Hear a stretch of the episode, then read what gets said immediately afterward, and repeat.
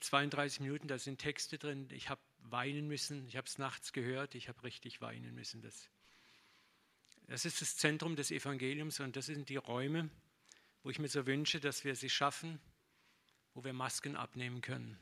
Räume der Barmherzigkeit, Räume des Verstehens, auch wenn es manchmal schwer ist. Aber nur so werden wir zum Ziel kommen, miteinander und mit dem anderen, dem Nächsten. Und ich möchte dir Mut machen, wie gesagt, du kannst dieses Lied, wir werden es am Montag im Download haben, du kannst es auch mal im Facebook googeln bei mir und dann darunter laden. Es ist ein Song, gerade wenn du vielleicht mal so auf jemanden richtig Brast hast, wenn du dich mal da 30 Minuten drin marinierst und badest. da geht was richtig weg.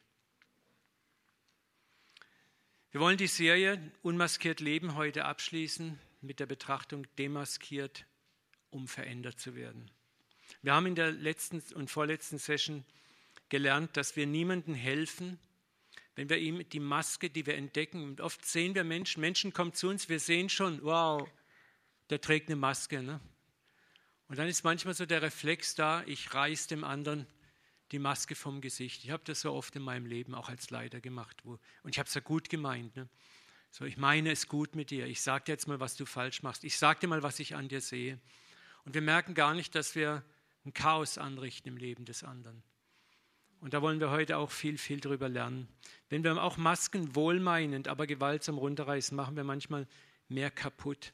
Manchmal ist es die pure Selbstgerechtigkeit, die uns dazu treibt, einem anderen die Maske runterzureißen. Manchmal, wenn wir ehrlich sind, wollen wir uns auch rächen. Ich sehe jetzt etwas bei dem anderen, was mir schon lange stinkt, und jetzt ist die Chance da, mal so richtig, ah, äh, ich stelle dich jetzt mal bloß und ich gebe es dir jetzt mal. Also ich habe das alles selber schon praktiziert und erlebt in meinem Leben. Schäme mich auch dafür. Aber auf der anderen Seite bin ich auch froh, weil wir lernen manchmal nur dadurch, dass wir Fehler machen und uns der Heilige Geist diese Fehler irgendwann im Leben zeigt und wir dann Buße tun darüber und sagen, wow, das möchte ich nie mehr machen. Amen. Wir haben gelernt, dass Jesus in Demut und Sanftmut mit den Sündern geistige Räume schuf, in denen sich die Menschen, die in Verfehlung lebten, sicher fühlten. So sicher fühlten, dass sie freiwillig oft ihre Masken vom Gesicht genommen haben. Was mir auffällt, ist, dass der Zorn Jesu, wo er zornig war, wo er wütend war, sich meistens nur immer über die Selbstgerechten und ihre Frömmigkeit entladen hat. Das ist interessant zu lesen in den Evangelien. Jesus war meistens zornig, die Wehrufe haben sich gegen jene selbstgerechten Frommen gerichtet, also die, die fromme Masken trugen, eine Maske, die, auf der steht, es ist alles in Ordnung mir, ich habe mein Leben im Griff, ich bin toll. Jene, die die Schuld der anderen sahen und verurteilten, aber die niemals den Balken in ihrem eigenen Auge gesehen haben, aber immer den Splitter im Auge des anderen. Und hier müssen wir uns auch, wir, die wir hier heute Morgen sitzen und die wir zuhören, immer wieder selber prüfen. Wie schnell glauben wir, und mir geht es doch genauso, weil wir bestimmte äußerliche Fehlverhalten nicht praktizieren, dass wir ein Recht haben, das bei anderen äh, richten zu dürfen. Ist ja oft so, ne, es gibt so bestimmte, wir haben ja Lieblings, also schwere Sünden, die, die, die machen wir nicht, aber die anderen machen das und das können wir richten. Aber wisst ihr, wir haben es letztes Mal schon gelernt, Gott gewichtet Sünden nicht, Sünde ist Sünde für ihn. Und Jesus hat mal zu den Pharisäern gesagt, ihr haltet das Äußere des Gefäßes rein, aber inwendig seid ihr voller Unrat. Die führten äußerlich ein tadelloses Leben, was Jesus auch nie angeklagt hat. Wir sollen tadellos sein, aber wir sollen damit nicht angeben. Und wir sollen nicht den Blick verlieren für die Probleme, die wir trotzdem haben. Weißt du, es ist eine Sache, sein Leben äußerlich im Griff zu haben. Der ältere Bruder von den verlorenen Söhnen hatte sein Leben äußerlich perfekt im Griff. Aber sein Herz war nicht in Ordnung. Sein Herz war voller Bitterkeit, voller Hass, voller Selbstgerechtigkeit, voller Unzufriedenheit. Und das ist das, was wir lernen müssen. Was ist in uns? Ich glaube, wir werden schockiert, wenn Gott uns manchmal den wahren Zustand unseres eigenen Herzens offenbaren würde. Jesaja hat sowas erlebt, ne, als er plötzlich in einer Vision in den Thronraum Gottes kommt, wo er sagt: Weh mir, ich vergehe, denn ich bin ein Mensch unreiner Lippen. Weißt du, wenn du mal, oder als Petrus im Boot mit, Peter, mit Jesus saß, diesen riesigen Fischzug macht, da heißt es plötzlich, fiel ihn ein Schrecken an, er fiel nieder vor Jesus, sagt, geh hinaus von mir, ich bin ein unreiner Mensch. Stell dir mal vor, Jesus sitzt plötzlich vor dir und er macht sein Superman-T-Shirt auf ne? und du siehst plötzlich die Herrlichkeit davor leuchten. Und plötzlich siehst du dich, wer du wirklich, wirklich, wirklich bist.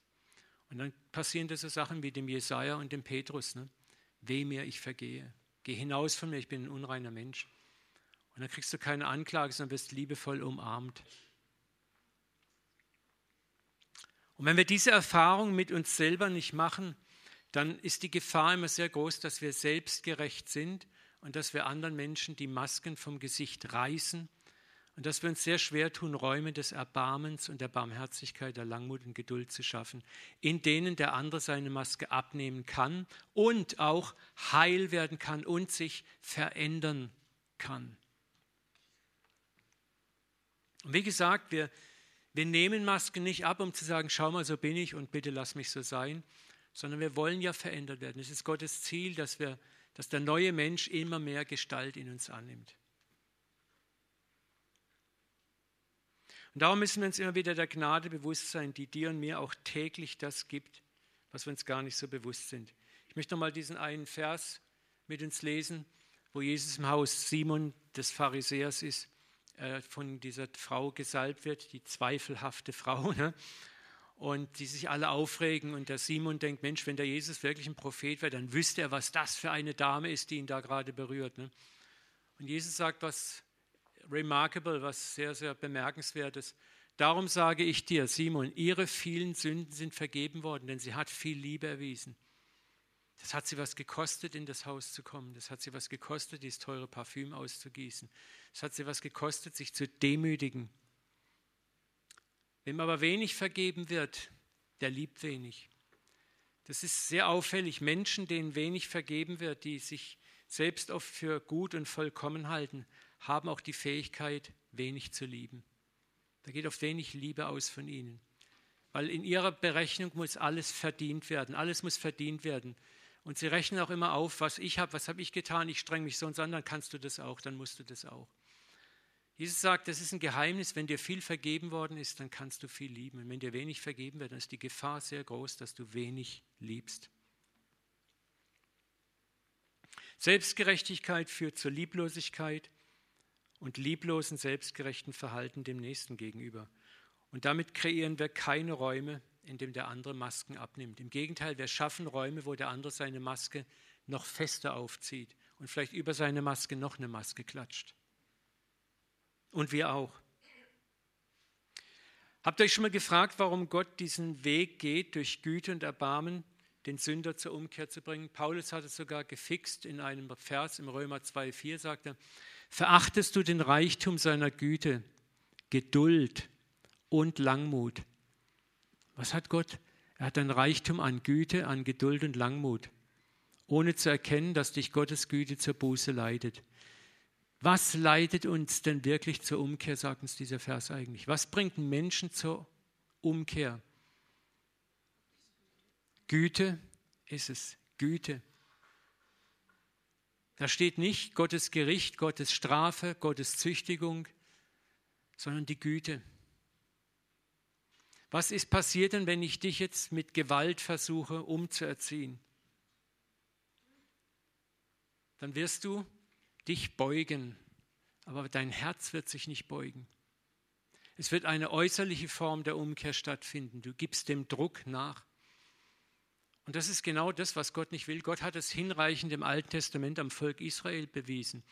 Israel hat gesündigt, Gott sendet Strafe. Die Buße hält eine Weile an und dann geht gerade wieder dasselbe Spiel auf und nieder, auf und nieder, immer wieder von vorne los. Gott hat es nicht mit dummer Absicht gemacht, sondern er wollte uns allen, den Generationen danach zeigen, dass eben das Gesetz oder die Angst oder die Furcht kein Weg ist, eine dauerhafte Änderung in einem Menschen hervorzubringen. Aber dass Güte und Liebe das menschliche Herz, das sich ändern lassen möchte, erreichen wird. Wisst ihr, und unser Problem ist oft immer, wir haben Angst. Wir haben Angst, dass wir mit zu viel Güte und zu viel Gnade, ah, das könnte ja ausgenützt werden. Ja, man muss ja schon mal ein bisschen hier Gas geben und so. Ne? Aber Gott sagt, hör mal, du sollst nicht anfangen zu rechnen. Gib einfach die Güte, die ich habe. Gib sie weiter, berechne sie nicht. Hab, mach dir keine Sorgen, was passiert. Ich bin nicht zu gnädig. Aber wir machen uns mehr Sorge über die Gnade, als dass wir uns Sorge machen, wie kann ich denn Gnade geben? Wir rechnen manchmal mehr in der anderen Ecke. Moment mal, wie der ältere Bruder, ich habe das und das getan, also musst du auch das und das tun. Und gerade wenn wir selber zur Selbstgerechtigkeit neigen, fällt uns Gnade extrem schwer. Weil wir uns ja selber so anstrengen, so Mühe geben, dann sollen die anderen sich gefälligst auch Mühe geben. Es ist nicht unser Job, ich sage es mal knallhart, zu fragen, ob der andere das Maß an Gnade verdient, das Gott schenkt. Oder das ist nicht dein Job zu entscheiden, wann sollst du aufhören, Gnade zu geben.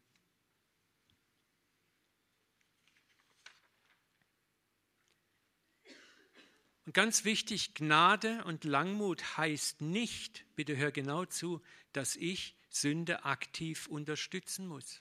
Nochmal, Gnade und Langmut heißt nicht, dass ich Sünde aktiv unterstützen muss. Ich möchte es an einem Beispiel klar machen. Der Vater im Gleichnis der verlorenen Söhne hat seinem verlorenen Sohn nicht nachts heimlich Geld nachgeschickt.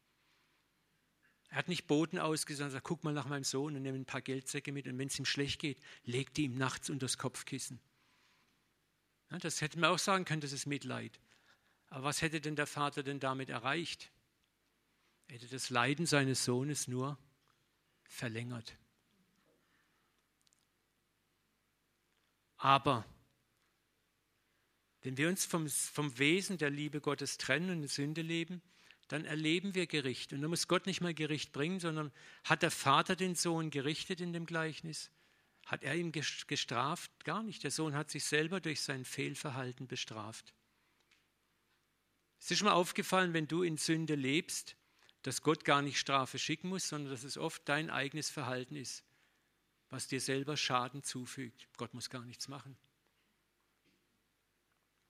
Und wenn du entscheidest, ich bleibe da drinnen, bockig wie ich bin, dann bleibst du da drin.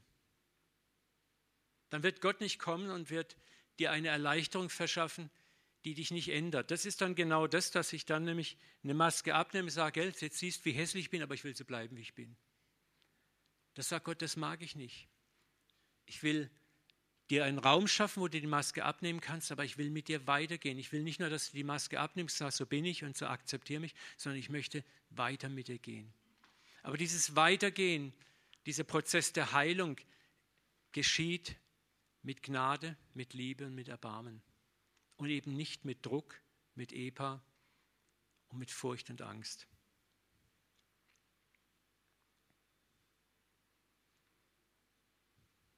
Der Vater wartete voller Liebe Tag und Nacht auf die Rückkehr seines Sohnes. Und als er sich in Bewegung setzte, rannte er ihm sogar entgegen. Ohne zu prüfen, ist deine Reue echt oder nicht, bist du meiner Gnade würdig oder nicht würdig. Ha, hat dich vielleicht nur der Hunger heimgetrieben? Das ist etwas, wo wir lernen müssen. Wenn du dich entscheidest, mit einem Menschen zu arbeiten, der dabei ist, seine Maske abzunehmen, dann ist es nicht unser Job zu sagen, Moment mal, jetzt prüfen wir erstmal genau deine Motive und wehe, die stimmen nicht. Und weißt du, Vertrauen, du hast jetzt so viel Scheiß gebaut. Jetzt brauche ich erstmal ein Jahr, um dir vertrauen zu können. Wir werden dich erstmal ein Jahr auf den Prüfstand schrauben. Und wir werden dich genau beobachten. Und wir werden dir ja nicht zu viel zutrauen.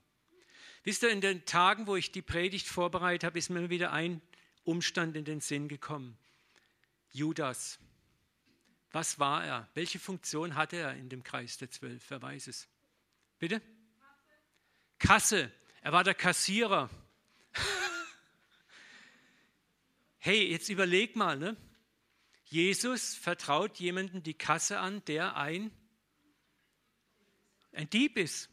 So wird er nämlich in einem Evangelium bezeichnet. Hast du da schon mal darüber Gedanken gemacht? Jesus vertraut ihm die Vereinskasse an.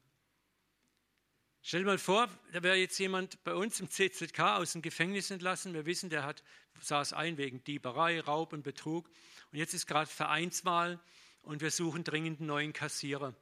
Und wir wissen, der ist eigentlich begabt. Ne? Ich meine technisch begabt, nicht hier, sondern würden wir sagen, okay, den machen wir zum Kassier? Dann würden wir doch sagen, nee, das geht auf gar keinen Fall. Und selbst wenn der sich bekehrt hat, den müssen wir erstmal ganz genau beobachten. Wisst ihr, wir lesen diese Geschichten im Neuen Testament und dann, wir lesen schnell drüber, schwupp, weg damit. Was hat sich Jesus dabei gedacht? Er hat gesagt, mein Freund Judas, er nennt ihn ja am Schluss sogar, als er ihn noch im Garten verrät, sagt er, mein Freund. Er sagt nicht, du Sack, mit einem Kuss verrätst du mich. Er sagt, mein Freund. Gott ist voller Gnade, voller Erbarmen, voller Güte. Und Gott sagt, hey, gib ihm doch die Chance. Haben wir den Nerv, dahin zu wachsen? Ich sage gar nicht mehr, dass wir es gleich machen, aber dahin zu wachsen, einem Menschen dies Vertrauen zu geben, zu sagen, ist doch egal. Aber vielleicht ist die Chance, dass er dieses Vertrauen benutzt, dass es ihn irgendwie rumdreht. Jesus hat sich nicht geängstigt. Oh, vielleicht könnten meine Einnahmen runtergehen. Ich weiß nicht, ob er versteht, worauf ich hinaus möchte. Wenn wir uns entscheiden, einem Menschen Gnade zu geben, dann muss da auch, müssen wir lernen, eine Gnade zu geben, die auch Fehler mit einkalkuliert. Die einkalkuliert, dass der andere diese Gnade vielleicht in den ersten Anfangsmomenten sogar voll missbraucht. Darf ich dir mal eine Frage stellen? Wie oft hast du Gottes Gnade in deinem Leben missbraucht? Frag dich mal ehrlich. Wie oft hast du seine Gnade missbraucht? Wo du wusstest, Du kriegst Vergebung und du hast gedacht, ja, eigentlich sollte ich es nicht machen, aber ich kann halt nicht anders. Ne? Also ich habe sie oft genug missbraucht, bis ich gelernt hatte, dass es nicht gut ist.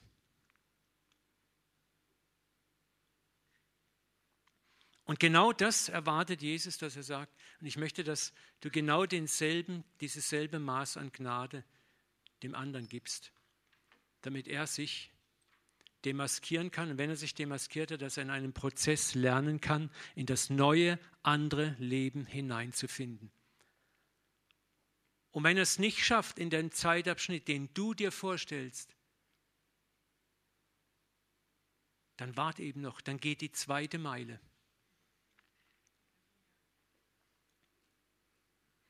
Nochmal, unsere größte Angst, Gnade zu geben, ist ausgenutzt zu werden. Stimmt das?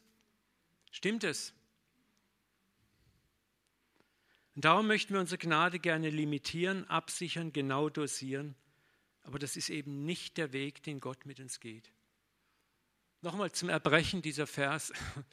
Da trat Petrus herzu und sprach, Herr, wie oft soll ich meinem Bruder vergeben, welcher gegen mich sündigt? Das war genau, genau, genau das Problem, was Petrus hatte. Wie oft? Jesus, irgendwann muss doch Schluss sein der könnte mich doch ausnutzen. Ich bin doch nicht dem sein Depp. Merkt ihr was? Das, das, das Thema ist uralt. Gott weiß darum. Aber was ist die Antwort Jesu? Ist es genug siebenmal? Und Jesus sagt, ich sage dir nicht bis siebenmal, sondern bis siebzigmal siebenmal. Das ist im, im jüdisch traditionellen Denken eigentlich unbegrenzt. Sagt er, immer wenn er kommt, sollst du vergeben. Hey, ich muss ja ehrlich sagen, das ist harter Tobak. Das ist harter Tobak. Aber sorry, wir, wir sind ja oft so, ja, ich glaube nur, was in der Bibel steht. Die Bibel ist mein Wort. Aber wenn es dann darauf so Sachen ankommt, dann sind wir plötzlich gar nicht mehr so bibeltreu. Dann schreien wir nach einer Theologie, die das Ganze weich spült. Wir sind da bibeltreu, wo es uns nicht betrifft und der andere, ich ihm die Bibel um die Ohren hauen kann. Da sind wir bibeltreu. Ich möchte euch einen anderen Vers der mich auch total schockiert. Das äh, habe ich, ich sage, früher bin ich da weiträumig rumgefahren. Hier Matthäus 5. Wenn jemand eine Weile weit gehen, dich nötigt, eine Weile mit ihm zu gehen, so geh mit ihm zwei. Das ist krass. Jemand zwingt dich oder manipuliert dich zu irgendetwas zu tun und Jesus sagt, geh das Doppelte mit ihm. Ja, bin ich blöd, Jesus? Ich lasse mich doch nicht ausnutzen. Wer bin ich denn?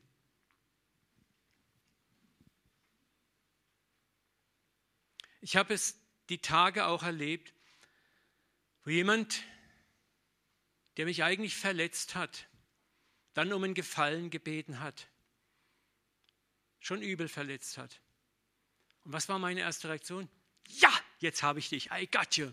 Von wegen, ich werde jetzt, du, du bittest mich jetzt um einen Gefallen, jetzt kann ich dir mal richtig zeigen, kann dir sagen, du hast mich so hängen lassen, jetzt zeige ich dir mal, wie die Sache ist.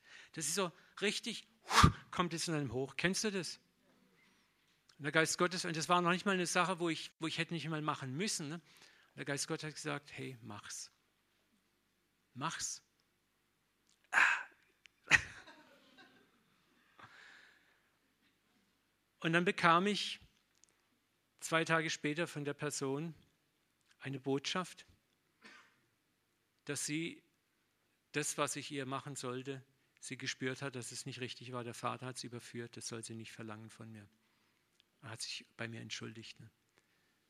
Es war so krass. Es war eine, ein kleiner Schritt weiter auf den Weg, den ich lernen möchte, wo ich sage, nee, ich möchte lernen, die zweite Meile zu gehen, auch wenn es schwer ist. Es ist ein schwerer Weg, keine Frage. Gib dem, der dich bittet. Wende dich nicht ab von dem, der von dir borgen will. Ist nicht einfach. Und ich weiß auch, ich möchte euch auch Mut machen, Gott erwartet nicht, dass du heute sofort, wenn ich nachher zu dir komme, sagst, hey, gib mir mal 50 Euro und du leih mir 100 Euro. Darum geht es gar nicht. Ne? Aber es geht darum, mal Gott zu fragen, da kommt jemand auf dich zu in irgendeiner Sache. Und es ist nicht so das Pauschale, ich muss jetzt immer so, sondern mal Gott fragen, was ist dran? Still werden und sagen, was ist jetzt dran, Vater? Wir werden nachher noch am Schluss der Predigt nochmal genau darüber nachdenken müssen. Die Bibel ist kein Kochbuch, das du aufschlägst, dann hast du sofort dein Rezept. Die Bibel kannst du nur verstehen durch den Geist Gottes. Du kannst nur lesen und verstehen, was sie dir sagen möchte, wenn du den Geist Gottes mit dazu ziehst. Wenn du sie ohne den Geist Gottes liest, ist sie ein Buch, das tötet. Ist der Buchstabe, der tötet.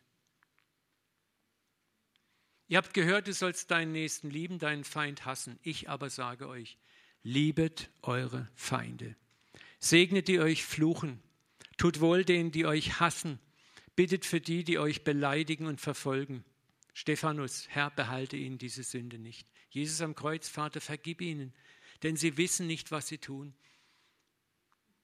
Weißt du, das kannst du nur begreifen, wenn du selber mal gesündigt hast, so richtig fett und dem Nachhinein bewusst wirst, warum habe ich es eigentlich gemacht? Ich habe es nicht besser gewusst. Und mir ist vergeben worden. Wow. Warum sollen wir das tun? Warum sollen wir das tun? Um Idioten zu sein, um, um toll dazustehen? Jesus sagt, auf dass ihr Kinder eures Vaters im Himmel seid. Wenn du sagst, ich bin ein Kind Gottes, dann möchte Gott, dass diese Kindschaft, dass er sagt, dann möchte ich, dass mein Wesen, und das ist mein Wesen, sagt Gott, sich auch aus dir rausspiegelt. Und wenn sich dieses Wesen aus uns rausspiegelt, werden wir eine Gemeinschaft werden, ob das der eine Familie ist, dein Haushalt, dein Geschäft, dein Büro, dein Hauskreis, deine Gemeinde, wo Menschen sich in Scharen wie bei Jesus auch demaskieren werden, weil sie sich sicher fühlen. Denn er lässt seine Sonne aufgehen über Böse und Gute, er lässt es regnen über Gerechte und Ungerechte. Darum sollt ihr vollkommen sein, gleich wie euer Vater im Himmel vollkommen ist. Da sträubt sich alles in mir und auch in mir schreit alles nach einer Theologie, die das da entschärft. Aber die Wahrheit ist, das ist das Wesen und die Gnade und Langmut Gottes. Seid barmherzig, wie euer Vater im Himmel barmherzig ist. Und Gott weiß, dass er nur so und auf diese Weise ein Menschenherz wirklich tief und dauerhaft transformieren wird. Durch das stille Vertrauen, durch das stille Warten, dass seine Liebe die Verstockung des Kindes am Schluss auflösen wird. Deswegen hat Iris vorhin recht gehabt mit dem, was sie gesagt hat, die Liebe überwindet alles. Die Liebe zerbricht jedes Joch. Und nur Menschen, die sich aus Liebe ändern, werden auch wirklich geänderte Menschen sein. Wenn du einen Menschen zwingst in die Veränderung, ob es deine Kinder sind, ob es dein Ehemann ist, ob es dein Geschäftspartner ist oder deine Mitarbeiter oder wer auch immer, Zwang bringt nur äußerliche Änderung hervor. Du musst immer wieder Zwang nachführen, immer wieder Zwang nachführen.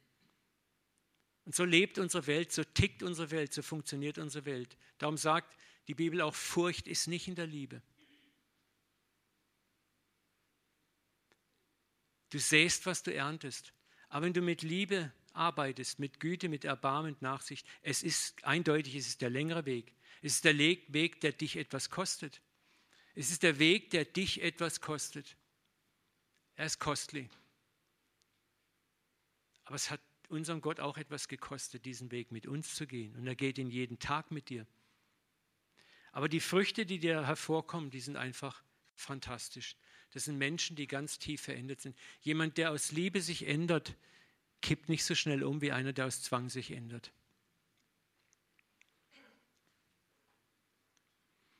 Das heißt, wir sollen Räume der Gnade und der Langmut schaffen, mit dem Ziel, dass Menschen umkehren können. Das kommt nachher.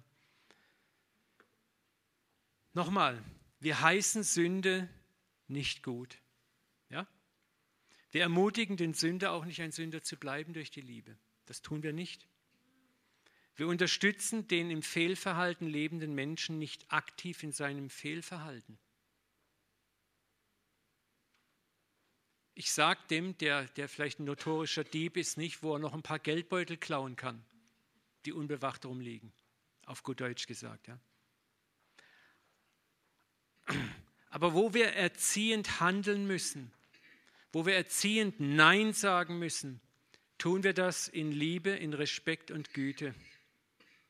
Das sind die Erfahrungen, die ich in den letzten eineinhalb Jahren beginne immer mehr zu machen, wo Gott mein Verhalten langsam am Transformieren ist, wo mir selber manchmal schwer fällt, auch im Umgang mit Menschen, auch im Umgang mit seelsorgerlichen Fällen, wo ich merke, wo ich früher immer so, ich gebe jetzt mal einen Ratschlag, befolge ihn oder lass es sein. Wo ich merke, wo es manchmal gar nicht dran ist, Ratschläge zu geben, wo es manchmal erstmal dran ist, den anderen reden zu lassen. Den anderen durch Fragen dahin zu bringen, dass er selber zu bestimmten Erkenntnissen kommt, auch wenn es länger braucht.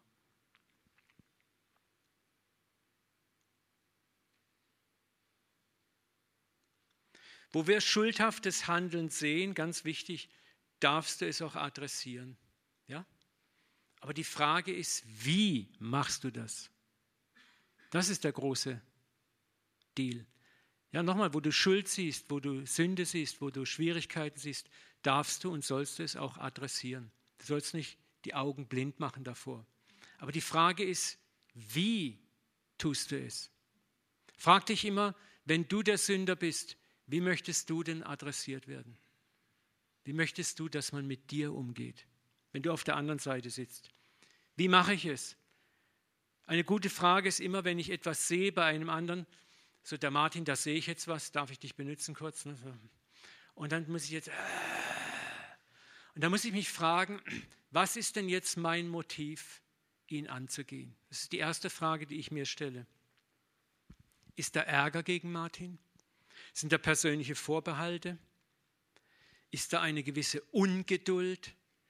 Ist da Rechthaberei? Ich will Recht haben. Was motiviert mich jetzt, den anderen anzutriggern, zu korrigieren? Und das ist mal ganz gut, meine eigenen Motive erstmal vor Gott vorbeizuführen. Und wenn die vielleicht nicht richtig sind, sie von Gott korrigieren zu lassen. Und dann vielleicht gefüllt mit, wenn ich spüre, es ist Liebe, mit Liebe auch den Akt der Korrektur anzugehen. Eine andere ganz wichtige Frage ist, wann mache ich es? Nicht immer, wenn Gott dir einen Fehler zeigt oder einen Fehler im Leben eines anderen erkennst, ist auch die Zeit da, es zu adressieren. Es ist nämlich wichtig zu fragen, ist der andere bereit? Bist du bereit dazu? Ich möchte euch einen Vers zeigen, den ihr vielleicht so noch nie gesehen habt. Matthäus 7,6 Gebt das Heilige nicht den Hunden, werft eure Perlen nicht vor die Schweine, damit die Schweine sie nicht mit ihren Füßen zertreten und sich umwenden und die Hunde euch zerreißen. Was heißt das eigentlich? Das Heilige und die Perlen kann auch dein Innenleben sein oder das deines Gegenübers.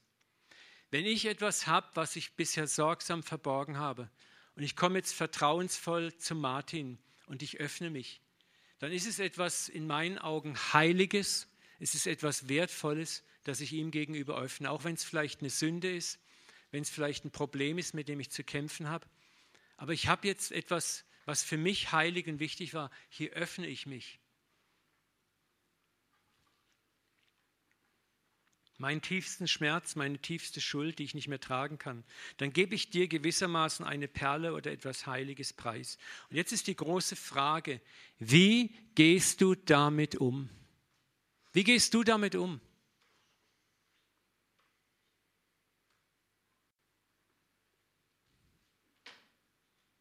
Wenn du nicht innerlich reif bist, wirst du genau das tun, wovor Jesus hier warnt.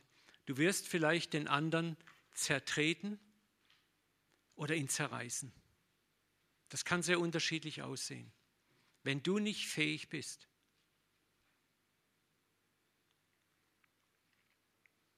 Und deswegen, deswegen gilt auch für beide Seiten bei einer Demaskierung, also der, der sich demaskieren möchte und der, der vielleicht auch dem anderen helfen möchte, sich zu demaskieren, dass sich beide Seiten die Frage stellen, ist die jeweils andere Seite auch bereit dafür?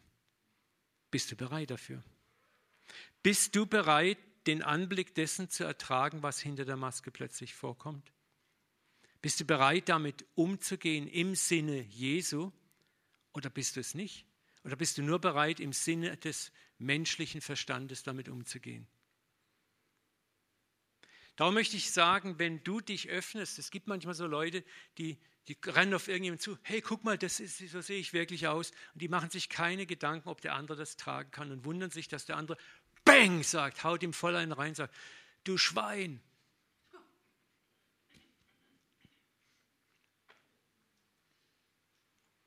Du musst dich fragen, wem vertraust du dich an? Und du, der du vielleicht eine Maske abnehmen möchtest, musst dich fragen, bin ich wirklich bereit, dann auch hinterher, wenn ich das ganze Ausmaß sehe, damit angemessen, liebevoll und gütig, geduldig umzugehen? Das sind absolut essentielle, ganz, ganz wichtige Fragen, wenn es um den Zustand der Demaskierung und der Heilung geht. Bist du fähig zu tragen, was du hörst? Hast du Reife und Liebe und Gnade oder läufst du amok? Ganz wichtiges Thema. Deswegen kann es manchmal wichtig sein, vielleicht auch für eine Zeit, die Maske lieber aufzulassen und zu warten und auch Gott zu bitten, wer ist der richtige Mann, Frau, wo ich mich demaskieren kann. Und auch für mich ist es wichtig zu fragen, kann ich es tragen, von jemandem anderen die Maske abzunehmen. Weil der Deal ist, Jesus sagt, dass wir in seinem Sinne mit dem anderen umgehen sollen. Ich möchte das Thema unmaskiert leben von der anderen Ecke auch nochmal angehen.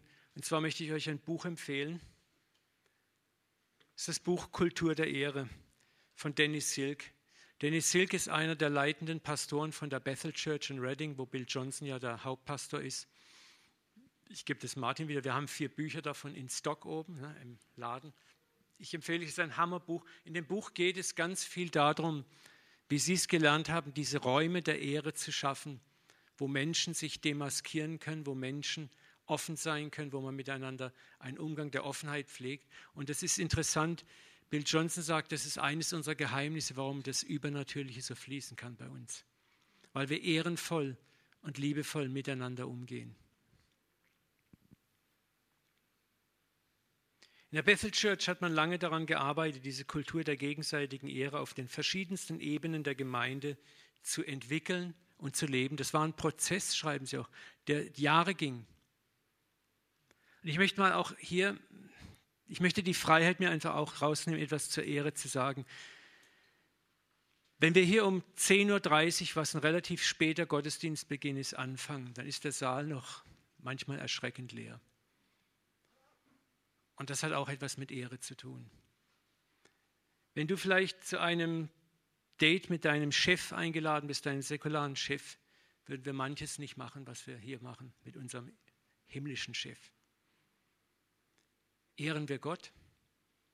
Oder gehen wir einen Schritt weiter, ehren wir die Band, die sich hier schon eine halbe Stunde, dreiviertel Stunde früher trifft, früher aufstehen, um sich vorzubereiten, die dann hier vielleicht vor 20 Leuten stehen und anfangen müssen. Ehren wir die Leute. Das hat alles mit Ehre zu tun. Kultur der Ehre. Wie gehen wir miteinander auch in den ganz kleinen Dingen des Alltags um? Das ist jetzt auch kein Anpfiff. Es geht auch nicht darum zu moralisieren, weil ich habe nie, niemand hat was davon, wenn du jetzt mit einem schlechten Gewissen deinen Wecker stellst und früher kommst, sondern das ist eher eine Frage, wo man jetzt sagen kann, was ist denn da in meinem Herzen los? Was, was tickt denn da anders? an die Wurzel rangehen, auch im Umgang mit anderen, miteinander. Ja?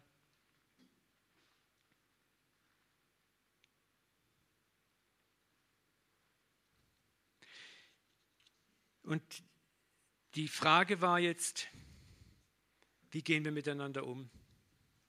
Dennis Silk beginnt dieses Buch mit einer Story zweier lediger Studenten ihrer Bethel University, die mehrfach Sex miteinander hatten, intim waren miteinander. Und das ist an dieser Universität eben nicht üblich. Dort ist das Thema Sexualität innerhalb der Ehe hoch angesiedelt. Und das, denke ich, ist auch ein sehr guter christlicher Wert, den wir auch leben möchten hier im CZK. Das hat nichts mit Spießertum oder mit, mit sonstigen Dingen zu tun, sondern ich glaube, Gott hat sich dabei was gedacht.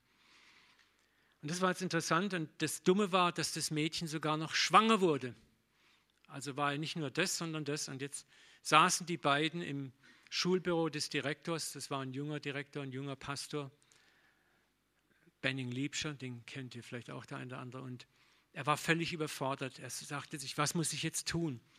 Mein Kochbuch, mein Regelbuch schreibt mir vor, Schulverweis. Aber er hatte mit den beiden geredet, er sah ihre Zerknirschung, er sah ihre Zerbrochenheit. Und jetzt hing er dazwischen, sagt, ja, was mache ich jetzt? Regel, Gesetz, Erbarmen. Kann ich einfach Erbarmen geben? Was wird die, die restliche Schule dann denken? Was wird das ausmachen? Wisst ihr, das ist gar nicht so einfach. Und er beschreibt diesen Fall sehr brennend. Darf ich nochmal das Buch haben? Ich muss kurz was daraus vorlesen. Ich möchte euch zwei, drei Abschnitte vorlesen. Ist es okay für euch? Wie gehen wir damit um? Und das ist das, was uns das Leben dann oft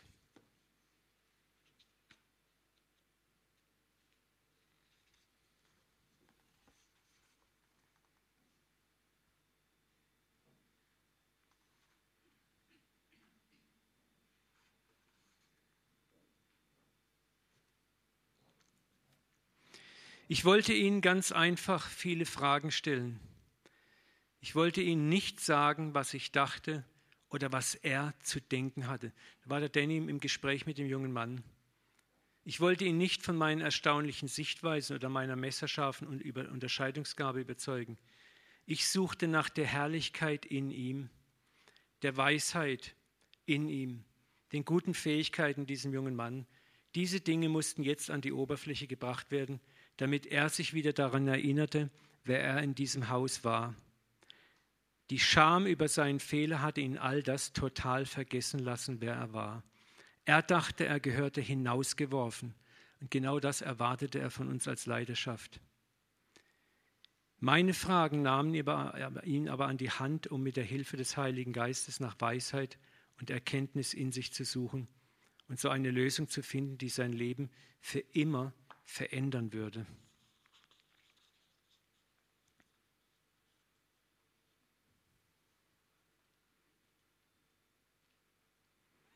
Die richtigen Fragen auf die richtige Art zu stellen, ist einer der Schlüssel, um einen sicheren Ort der Demaskierung zu schaffen. Wenn wir jemanden liebevoll konfrontieren möchten, hängt es davon ab, wie sicher sich der andere bei mir fühlt. Wenn wir sein Bedürfnis nach diesem sicheren Ort ignorieren, bringen wir die Menschen dazu, sich zu verteidigen und zu schämen und sich wie lieblose und selbstsüchtige Menschen zu verhalten, denen mehr daran liegt, ihr eigenes Leben zu retten, als das Durcheinander, das sie angerichtet haben, in Ordnung zu bringen. Wenn wir konfrontieren ohne Liebe, vergessen wir völlig, wer sie wirklich sind. Wir rügen nur ihr Verhalten ein Prozess aber, der das Bedürfnis nach Vertrauen und Ehre respektiert, wird zu einem völlig anderen Ergebnis führen, da er ihnen erlaubt, frei zu sein, frei von Kontrolle, Bestrafung, frei von Angst. So sieht bei uns in Bethel Konfrontation aus.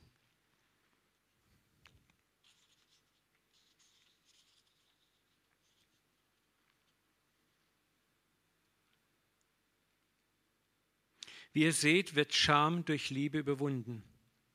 Scham hält Menschen in ihren Fehlern gefangen, bis sie überzeugt sind, dass sie nichts an ihrer Situation ändern können und total machtlos sind.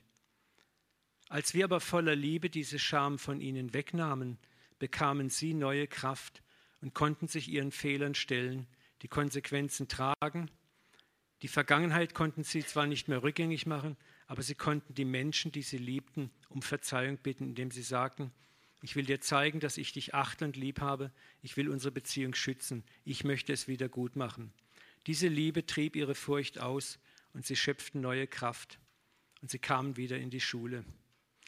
Und das Ganze endet dann damit, dass sie in der Schule zu den verschiedenen Abteilungen und den Klassen gingen, sich dort auch entschuldigt haben, selber von sich aus. Sie haben selber diese Idee gehabt, das machen wir so. Sie haben selber kamen sie zu einem Punkt, wo sie sagen, wir werden diese Schule nicht verlassen, wir werden das in Ordnung bringen. Und dann ist ein Strom des Segens, der Vergebung, der Liebe, der Gnade, der Annahme auf dem ganzen Campus geflossen. Wisst ihr, und das war auf der einen Seite Konfrontation, man hat es nicht unter den Tisch gekehrt, ja, wir vergeben dir und gut ist und die anderen kriegen gar nicht mit, was da läuft und denken, oh, es ist ja okay, wenn man so liebt. Ne? Es wird einem ja vergeben werden. Das ist nur ein Deal. Und so möchte ich auch nicht missverstanden werden mit dieser Predigtreihe. Ich hoffe, ihr versteht, worum es geht, dass wenn wir konfrontieren, dann in Liebe. Weil nur die Liebe letzten Endes dann die Gnade geben wird zu einer echt tiefen Veränderung. Und das Buch ist voll von Beispielen. Ich kann das Buch eigentlich nur jedem Gemeindemitglied empfehlen. Ich bin auch am Überlegen, mal, bin am Beten dran, ob wir nicht darüber mal eine Predigtreihe machen, Kultur der Ehre. Das ist ein so wichtiger Aspekt. Weil wenn wir das schaffen würden, dann haben wir hier eine Atmosphäre, da müssen wir gar nicht viel draußen machen. Die Menschen werden von alleine reingesaugt in diese Atmosphäre. Ich möchte nochmal zusammenfassen. Scham wird durch Liebe überwunden. Nochmal, Scham wird durch Liebe überwunden. Scham alleine hält Menschen in ihren Fehlern gefangen und fühlt, führt zu äußerlich erzwungenen Änderungen und dem Aufsetzen neuer Masken. Ja? Wenn wir nur mit Scham operieren, halten wir Menschen in ihren Fehlern gefangen. Wenn ich einem anderen nur sein Fehlverhalten vor Augen male und sage, und du wirst dich jetzt ändern, wir akzeptieren das nicht, tu Buße, dann wird das alles äußerlich passieren, wenn überhaupt. Entweder wird die Rebellion noch tiefer werden oder es wird eine äußerliche Buße stattfinden. Und innen ist der Mensch völlig unberührt. Niemand hilft ihm, sich wirklich zu ändern. Er fühlt sich immer schuldig, immer angegriffen. Wenn er in die Kirche kommt, dann die alle anderen, ah, es ist der da, ja. Plötzlich hören die Gespräche auf und so. Und das kann es nicht sein. Darum lasst uns Scham immer durch Liebe überwinden. Und die Frage ist, mit was sind wir zufrieden in unseren Ehen, Familien, Arbeitsplätzen, Hauskreisen, Gemeinden? Ist uns nur der äußerliche Gleichschritt wichtig? Ist es dir nur wichtig, dass äußerlich alles nett ist, dass nach außen hin alles stimmt und okay ist?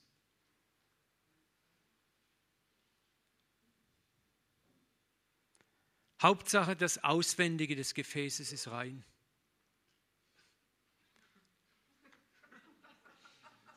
Ja?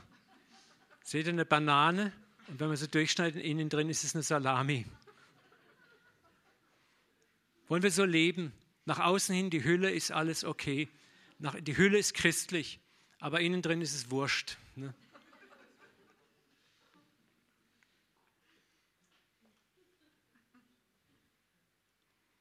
Fassen wir zusammen, Masken tragen wir aus Scham, weil wir uns schämen.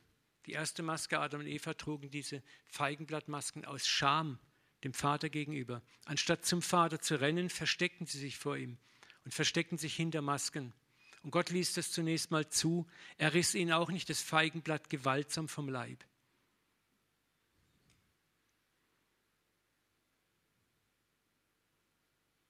Das Ziel des Vaters ist, dass wir unmaskiert leben sollen, dass wir hinter unseren Masken vorkommen, dass wir voller Vertrauen zu ihm kommen. Ich habe gesagt, was wäre wohl passiert, wenn Adam und Eva, nachdem sie von der Frucht gegessen hätten, anstatt wegzulaufen in den Wald, anstatt sich hinter Feigenblättern zu tarnen, gesagt hätten, Papa, uns ist was Saublödes passiert, wir haben von der Frucht genascht. Wir wollen ehrlich sein. Es tut uns leid, es ist passiert. Wir können es nicht wieder gut machen, aber wir wollen uns nicht verstecken. Wir vertrauen dir. Ich glaube, die ganze Weltgeschichte hätte eine Abkürzung genommen, hoch drei. Aber wir müssen das lernen. Gott will, dass wir lernen, zu ihm zu kommen. Wisst ihr aber, wir sind Gemeinde und als Gemeinde, Jesus sagt, ihr in mir, ich in euch und der Vater in uns allen. Wir sind in Gott, wenn wir wiedergeboren sind. Und Gott möchte, dass wir vollkommen sind, wie er vollkommen ist. Dass wir auch so miteinander umgehen.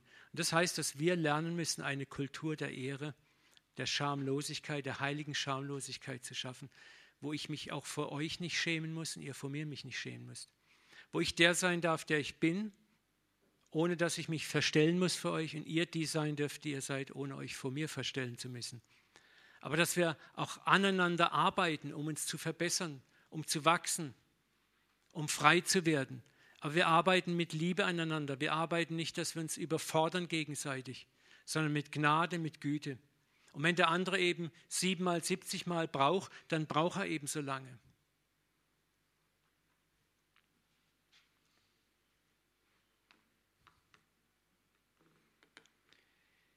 Ziel unserer Predigtreihe ist es, uns hoffentlich dahin zu bringen, uns zu befähigen, was Jesus getan hat. Räume der Liebe, der Güte und der Gnade zu schaffen, die anderen ermutigen, Masken abzunehmen. Und diese ermutigen, durch Liebe und Geduld ein neues Leben zu beginnen, die zerstörerischen Maskenmuster auch zu überwinden. Und ich möchte noch kurz was sagen, für diese Form der Liebe gibt es auch kein Kochbuch. Es gibt kein Rezeptbuch. Auch die Bibel ist kein Rezeptbuch. Wir Menschen haben eine Sehnsucht, wir hätten gerne immer eine feste Richtlinie, wir hätten gern ein Handbuch, nach dem wir vorgehen können. Da ist der Fall, ich schlage mein Handbuch auf, Absatz 4, Kapitel 6, Vers 3, aha, da steht es, so muss ich mich verhalten. Das ist wunderbar bequem, weil dann muss ich mich nicht mit dem Autor des Buches beschäftigen. Ich muss nur ins Buch reingucken. Das kennen wir. Meister, dieses Weib ist auf der Tat beim Ehebruch ergriffen worden. Johannes 8,4. Im Gesetz, im Kochbuch, aber hat uns Mose geboten, solche zu steinigen. Das ist das, wenn wir das Gesetzbuch aufschlagen, Absatz 3, was steht dort? Steinigen. Jesus, was sagst du dazu? Und Jesus hätte sagen können, ja, so steht es halt in der Bibel, in der damaligen Bibel. Kann ich auch nichts machen. Pech gehabt. Zweiter Satz. Zu jener Zeit ging Jesus am Sabbat. Ah, da ist wohl das Bild drüber. Das ist, ist da, wo sie im, im Ehrenfeld rumlaufen. Die Jünger hungert und sie raufen Ehren aus und sie essen dies. Und dann heißt es, als das die Pharisäer sahen, sprachen sie zu ihm: Siehe, deine Jünger tun, was am Sabbat zu tun nicht erlaubt ist. Auch hier wieder nur Gesetzbuch aufgeschlagen, hier steht. Jesus wird mit der Schrift, welche die Pharisäer ohne den Geist Gottes benützen, konfrontiert und soll gemäß des Buchstabens ein Urteil fällen. Aber in beiden Fällen fällt sein Urteil anders aus. Und Jesus hat auch einen Grund, warum er anders urteilt. Und einer der Gründe ist in Johannes 5, 19 zu finden. Da antwortete Jesus und sprach zu ihnen, wahrlich, wahrlich, ich sage euch, der Sohn kann nichts von sich aus selbst tun, sondern nur, was er den Vater tun sieht. Was dieser tut, das tut gleicherweise auch der Sohn. Können wir uns vorstellen, so zu leben? Ich kann nur das tun, was ich den Vater tun sehe. Ich sehe etwas, ich sehe ein Fehlverhalten, ich sehe ein, ein schlechtes Verhalten und ich richte jetzt nicht nach meinem Augenmaß, nach dem, was ich denke, sondern ich richte nach dem, was mir der Vater sagt. Ich fälle ein Urteil, wie der Vater sagt. Das bedeutet, ich muss zunächst mal zum Vater hingehen, ich muss Zeit mit dem Vater verbringen, Vater sagen, wie gehen wir damit um? Wie Dennis Silk meine Schulordnung schreibt mir vor, diese Schüler müssen eigentlich von der Schule verwiesen werden. Und hätte ein Recht gehabt, das zu tun. Niemand hätte ihn an den Karren fahren können. Aber er sucht den Vater. Was muss ich jetzt tun? Und er kommt zu völlig anderen Einsichten. Paulus fasst es später zusammen mit den folgenden Worten: Der Buchstabe tötet, der Geist macht lebendig. 2. Korinther 3,6. Wenn wir nur nach dem Buchstaben vorgehen, wird der Buchstabe töten. Aber wenn wir nach dem Geist gehen, das heißt den Autor dieses Buches fragen, wie hast du das gemeint? Wie hast du das gemeint? Dann wird der Autor des Buches uns Leben geben. Da, wo vielleicht dein Geist Tod liest, wird Gott sagen Leben. Da, wo dein Geist Bestrafung liest, wird Gott sagen Gnade. Da, wo dein Geist liest Erstattung, sagt Gott, gib frei.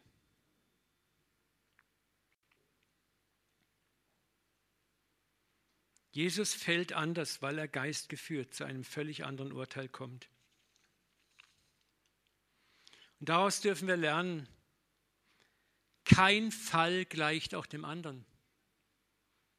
Es kann sein, dass vielleicht an der Uni wieder sowas passiert, auch bei Dennis Silk, und dass Gott ihm vielleicht eine völlig andere Verhaltensweise diesmal diktiert, weil es sich wieder um andere Menschen handelt. Wisst ihr, das ist auch das Problem, weswegen Kochbuch nichts nützt. Weswegen der Buchstabe tötet. Weil Gott jedes Mal anders entscheiden kann, weil du hast kein Mensch gleich dem anderen, kein Fall gleich dem anderen. Deswegen müssen wir immer wieder ihn fragen. Darum heißt es in den Sprüchen, der Mensch sieht, was vor Augen ist. Der Herr aber sieht das Herz an. Und das ist schwer. Es ist nicht einfach. Das kostet Zeit. Das kostet, es ist einfach, ein Buch aufzuschlagen. Hier steht es, peng, zack, so handeln wir, aus, fertig, Schluss. Aber damit gleichen wir der Welt und leben wie die Welt. Und das andere erfordert ein bewusstes Leben in der Nähe zum Vater, eine Sensibilität, ihn zu hören. Das ist schwieriger als ein Gesetzbuch zu lesen. Und ich möchte diese Reihe abschließen mit dem folgenden Text. Matthäus 12, 7. Wenn ihr aber das wüsstet, was das heißt, ich will Barmherzigkeit und nicht Opfer, so hättet ihr die Unschuldigen nicht verdammt. Wissen, was Barmherzigkeit ist, und diesen Raum für andere zu schaffen, kann nur der, der Barmherzigkeit an sich selbst erfahren hat. Du kannst nicht barmherzig sein, wenn du Barmherzigkeit nicht selbst erfahren hast. Und mit erfahren meine ich erlebt an dir selber. Ich kann Barmherzigkeit buchstabieren, ich kann Theologie der Barmherzigkeit auch sagen, aber erfahren heißt, du musst selber an einem Ort gewesen sein, wo man dir Barmherzigkeit erwiesen hat wo du genau gespürt hast, eigentlich habe ich das verdient, aber mir ist Gnade widerfahren. Erfahren heißt, dein Herz ist berührt worden. Ihr kennt das Gleichnis von dem, dem eine Million erlassen worden ist, der rausrennt, nur um dem, der ihm 500 Euro schuldet, ins Gefängnis zu werfen. Der hat Barmherzigkeit zwar bekommen, aber er hat sie nicht erfahren. Erfahren heißt, mein Herz wird berührt von Barmherzigkeit, die ich empfangen habe. Und der Vater hat, weiß ganz genau um unser aller Schwäche im Leben. Deswegen hat er Erbarmen mit uns. Er weiß, wie schwer sich jeder von uns tut, im christlichen Leben zu laufen. Jeder von uns hat da seine Probleme mit. Aber der Vater sagt, ich habe Erbarmen mit euch. Und weil ich Erbarmen habe, möchte ich auch, dass ihr untereinander Erbarmen habt. Und wenn wir das tun, glaube ich, werden wir eine Ernte sehen, die alle Vorstellungen übersteigt. Ich möchte uns ermutigen, lasst uns eine Gemeinde und Gemeinschaft werden, Menschen werden, die diese Räume des Erbarmens in der Gemeinde, in den Hauskreisen, in den Familien, in deinen Geschäften, in deinen Betrieben, wo immer du bist im Leben, wo Gott dich hingestellt hat, lass uns diese Räume schaffen. Lass uns versuchen, da reinzuwachsen. Amen. Ich möchte noch einmal, dass wir den Song nochmal hören, vielleicht jetzt nochmal mit noch tieferer Intention und dann wird Martin mit uns abschließen.